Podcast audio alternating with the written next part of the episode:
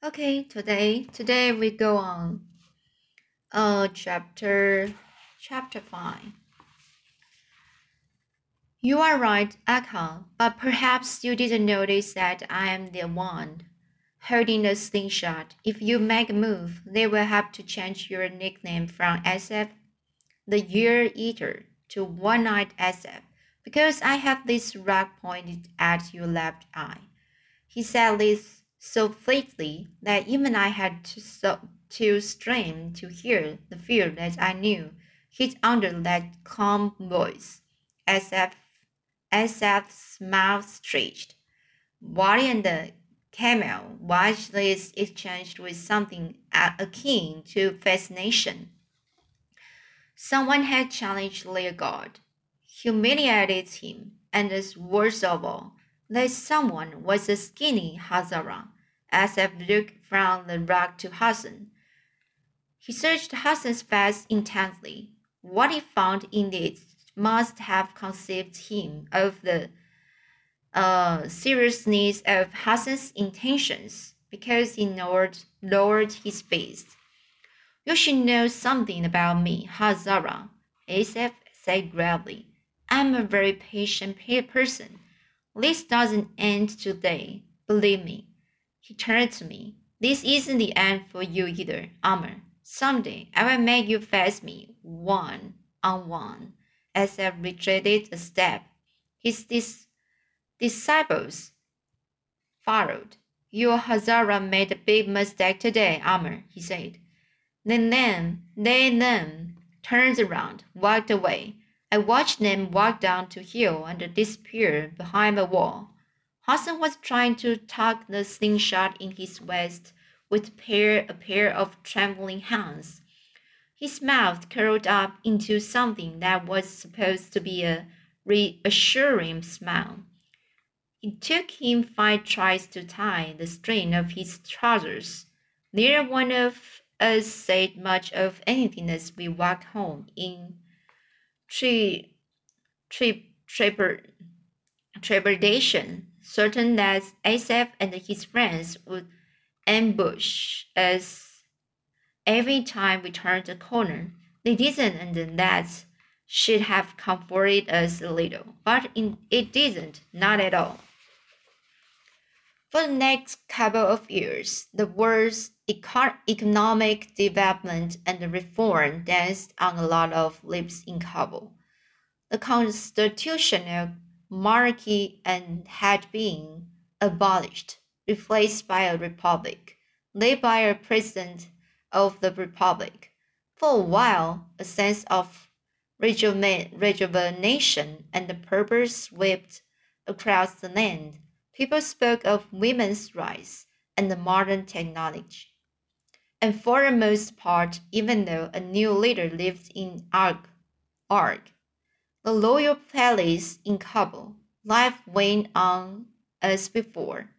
People went to work Saturday through Thursday and gathered for picnics on Fridays in parks, on the banks of Ghargha, Ghargha Lake, in the gardens of Paghman, multicolored buses and lorries filled with passengers rode through the narrow streets of Kabul, led by the constant shouts of the driver assistants, assistants who straddled the vehicle, vehicle's rear bumpers and yelped directions to the driver in their thick Kabuli accent.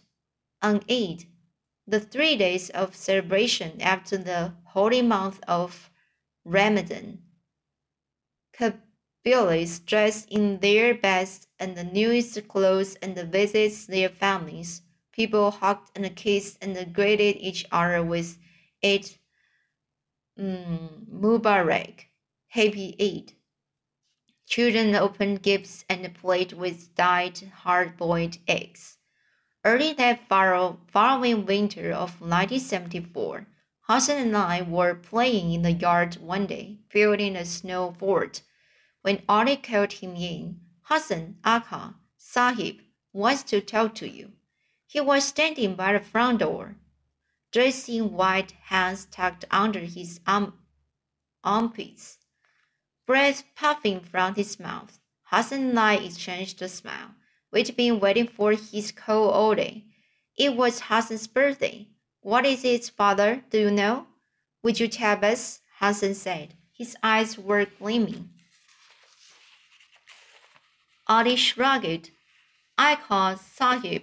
Hassan discuss, hasn't discussed it with me. Come on, Ali, tell us, I pressed. Is it a drawing book? Draw, drawing book? Maybe a new pistol?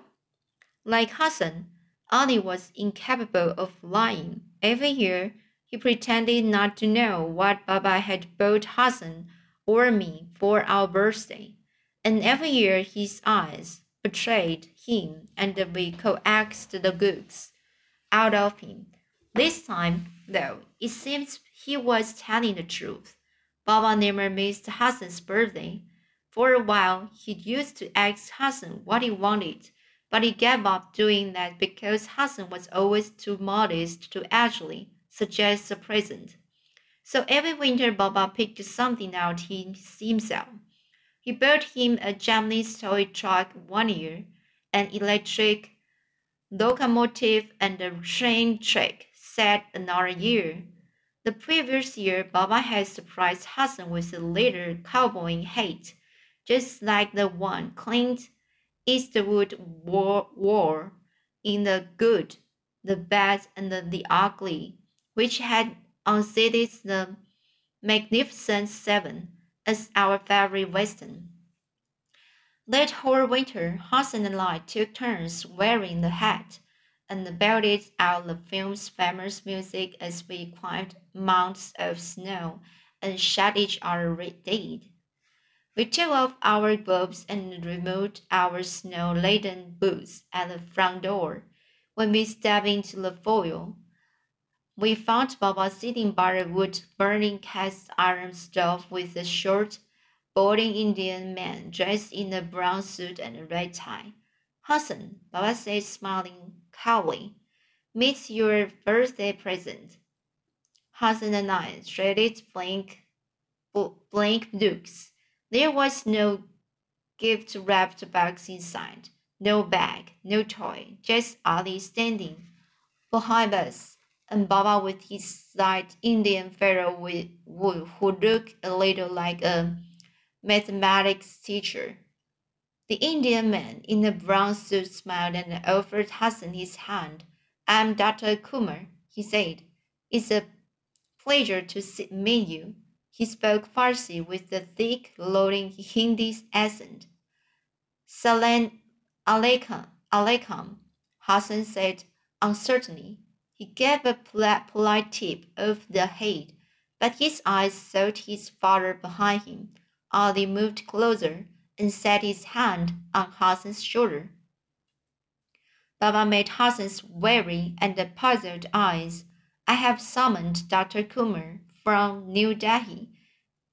Dr. Kumar is a plastic surgery surgeon. Do you know what that is? the Indian man, Dr. Kumar, said. Hassan shook his head. He looked to me for help, but I shrugged. All I knew was that you went to a surgeon to fix you when you had append- appendicitis. appendicitis. I knew this because one of my classmates had died of it the year before, and the teacher had told us that had waited too long to take him to a surgeon. We both looked to Ali, but of course, with him, you could never tell. His face was impassive as ever, though something sober had melted into his eyes. Well, Dr. Kumar said, my job is to fix things on people's bodies, sometimes their faces. Oh, Hassan said. He looked from Dr. Kumar to Baba to Ali. His hand touched his upper lip. Oh, he said again. It's an unusual present, I know, Baba said, and uh, probably not what you had in mind, but this present will last you forever. Oh, Hassan said. He licked his lips, cleared his throat. Agha Sahib, will it Will it? Nothing doing, Dr. Kumar intervened, smiled, smiling kindly. It will not hurt you one bit, in fact. I will give you a med- medicine and you will not remember a thing. Oh, Hassan said. He smiled back with relief, a little relief anyway. I wasn't scared, Agha Sahib. I just. Hassan might have been fooled, but I wasn't. I knew that when doctor said it wouldn't hurt, that's when you knew you were in trouble. Which trade? I remember my circumcision.